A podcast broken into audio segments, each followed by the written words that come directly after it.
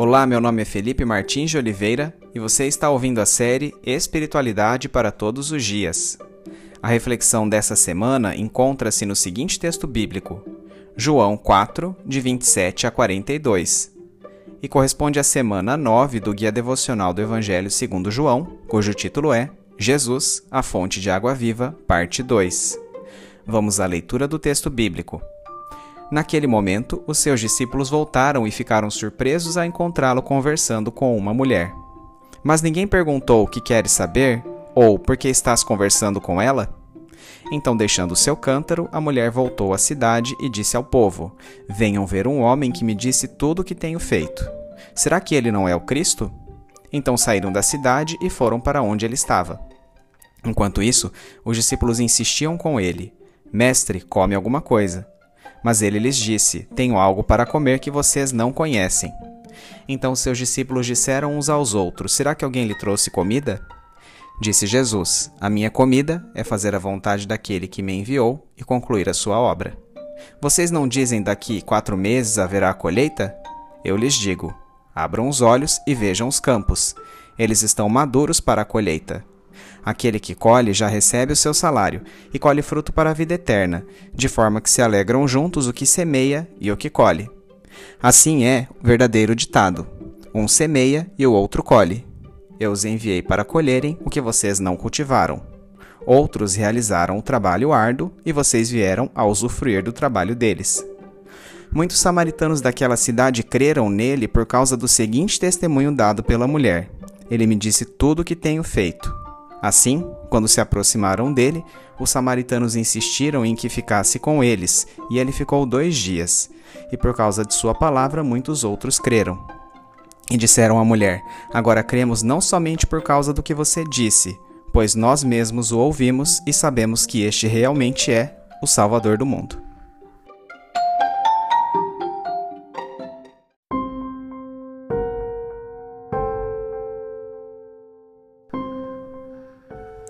Os versículos lidos contam os desdobramentos da conversa de Jesus com a mulher samaritana, tanto para os discípulos quanto para o povo daquela cidade da província de Samaria. João 4:27 relata que os discípulos chegaram da cidade no momento em que a conversa de Jesus com aquela mulher estava acabando. Eles se espantaram pelo fato de Jesus estar conversando com uma mulher. Naquela época, a atitude de um homem de conversar com uma mulher em público não era bem vista. Veja o seguinte trecho rabínico sobre o costume. Um homem não deve entabular conversa alguma com uma mulher na rua, nem mesmo com sua própria esposa, e menos ainda com qualquer outra mulher. Isso ocorria não somente por uma questão de moralidade, mas porque as mulheres eram vistas como seres tão inferiores que dirigir palavras a elas seria um desperdício. Assim, além do preconceito existente entre judeus e samaritanos anteriormente explanado, os discípulos pensavam que, ao travar aquela conversa com uma mulher, Jesus estava agindo abaixo de sua dignidade pessoal. Mesmo assim, não questionaram sua atitude. Para aquela mulher, contudo, a conversa com Jesus tinha sido crucial, a ponto de ela abandonar o que tinha ido fazer naquele poço para testemunhar a seus conterrâneos da cidade. A chegada dos discípulos a quem ela não conhecia fê-la sentir que aquele era o momento oportuno para retirar-se. O chamado feito pela mulher aos indivíduos daquela cidade, em João 4,29, ecoa outros convites ao discipulado de que já tomamos conhecimento ao longo da narrativa de João, por meio da fórmula venham e vejam. Aqui, contudo, esta frase possui um teor especial. Como mulher, sem credibilidade naqueles tempos e ainda por cima tendo uma reputação duvidosa, seu chamado é modesto, quase esperando ouvir deles uma resposta negativa. Mas ela tinha plena convicção de que se os homens com quem falava fossem e vissem a Jesus, ela não teria necessidade de oferecer qualquer explicação adicional. Enquanto isso, os discípulos conversavam com Jesus. Como é comum no livro de João, Jesus depreendeu um princípio espiritual de um fato corriqueiro. Recém-chegados da cidade, para onde haviam ido comprar comida, eles ofereceram alimento a Jesus, ao que ele lhes respondeu: Tenho algo para comer que vocês não conhecem. Os discípulos não entenderam a conotação espiritual da declaração e por isso Jesus a explicou com mais detalhes em João 4, de 34 a 38. A comida de Jesus seria fazer a vontade de Deus Pai que o enviara, completando sua obra. Nisso ele teria satisfação muito mais plena do que ao saciar a fome com o alimento físico e queria agora direcionar seus discípulos ao mesmo senso de urgência em cumprir esta missão. Jesus usa a metáfora de campos brancos prontos para a colheita para denotar o que ocorreria mediante a propagação do evangelho aos samaritanos por causa do testemunho da mulher com quem conversara no poço de Jacó. Os discípulos colheriam os frutos da aceitação do evangelho entre os samaritanos, mesmo não tendo eles contribuído com a semeadura. Era Jesus quem havia semeado, e agora a própria mulher também o fazia na cidade naquele momento. Como bem disse Wilbert Howard a esse respeito, é a esse campo plantado que vos estou enviando como ceifeiros. Os primeiros frutos de Samaria já estão esperando para serem colhidos. Neste ponto, o texto retoma os resultados do evangelismo da mulher, afirmando que seu testemunho servira para que muitos moradores de Sicar crescem em Jesus. Aqueles samaritanos, apesar de terem rejeitado os profetas do judaísmo, muitos dentre os quais falaram sobre o Messias, receberam um testemunho impactante e contemporâneo da mulher, a qual lhes forneceu um sinal que não poderiam desconsiderar. Ironicamente, Jesus, que estava fugindo dos fariseus, chegando a ser expulso pelos judeus ortodoxos em outros momentos e recebendo frequentemente uma resposta animosa da parte dos religiosos de sua nação natal, foi convidado insistentemente pelos samaritanos a permanecer com eles. Não sabemos o teor exato das palavras de Jesus aos samaritanos nos dois dias em que ficou ali, Sabemos que tal permanência foi suficiente para concluírem que Jesus não era apenas um profeta que dissera àquela mulher tudo o que ela vinha fazendo, mas o Salvador do mundo. Estava chegando o fim do sectarismo religioso, pois a obra que Cristo vinha para cumprir teria alcance universal, passando por samaritanos e indo a direção a qualquer pessoa, homem e mulher, judeu ou gentil, que se aproximasse dele pela fé.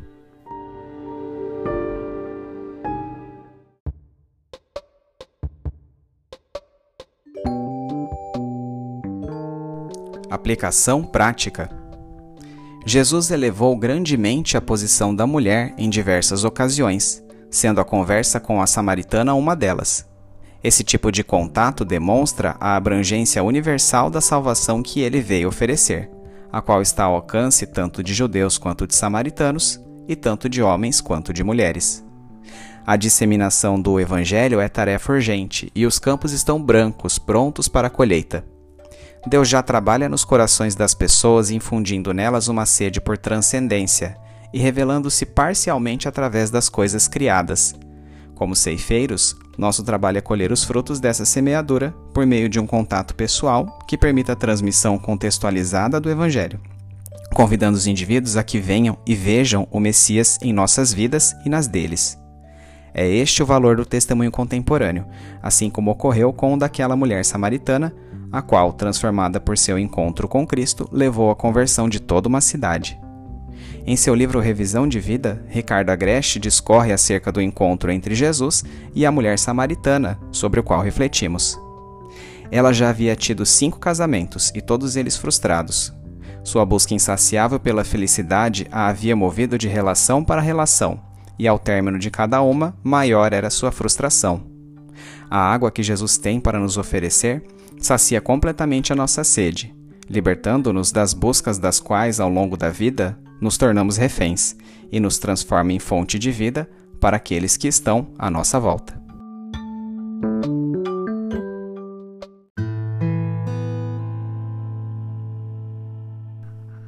Trazendo da mente para o coração. Que consequências inesperadas, Senhor, pode ter um simples testemunho a seu respeito? Que, como aquela mulher samaritana, eu tenha a ousadia de falar de modo transparente do seu evangelho, sem me preocupar com o julgamento alheio ou com os resultados de minha pregação. O dia logo virá, e minha mente está rodeada de tarefas que parecem urgentes e de uma imensa lista de afazeres. Ao trabalho, preciso ser pontual, devo tratar bem aquelas pessoas com as quais terei contato, tenho metas a cumprir. Preciso manter minha casa minimamente em ordem. A pista cheia de louças, as plantas precisam de água. Por um instante, paro. Aquieto-me, respiro profundamente e mergulho na escuridão da madrugada que ainda não terminou. Há um sentido maior em minha vida, Senhor. Há tempos em que eu deveria ser como esta mulher samaritana que larga o balde de água à beira do poço, para falar de Jesus a seus conterrâneos.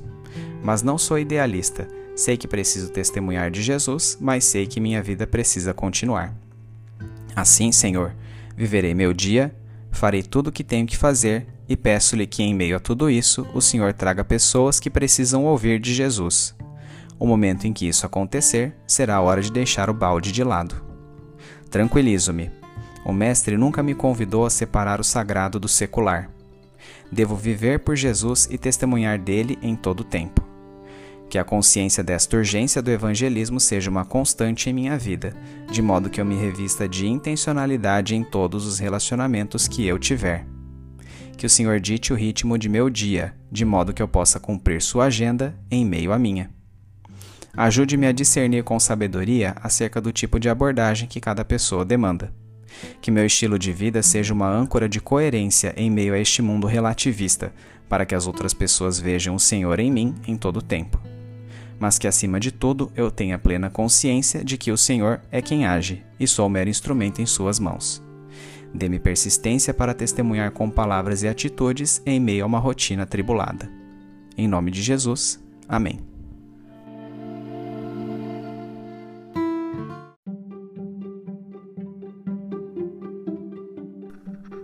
Medite mais sobre este texto ao longo da semana.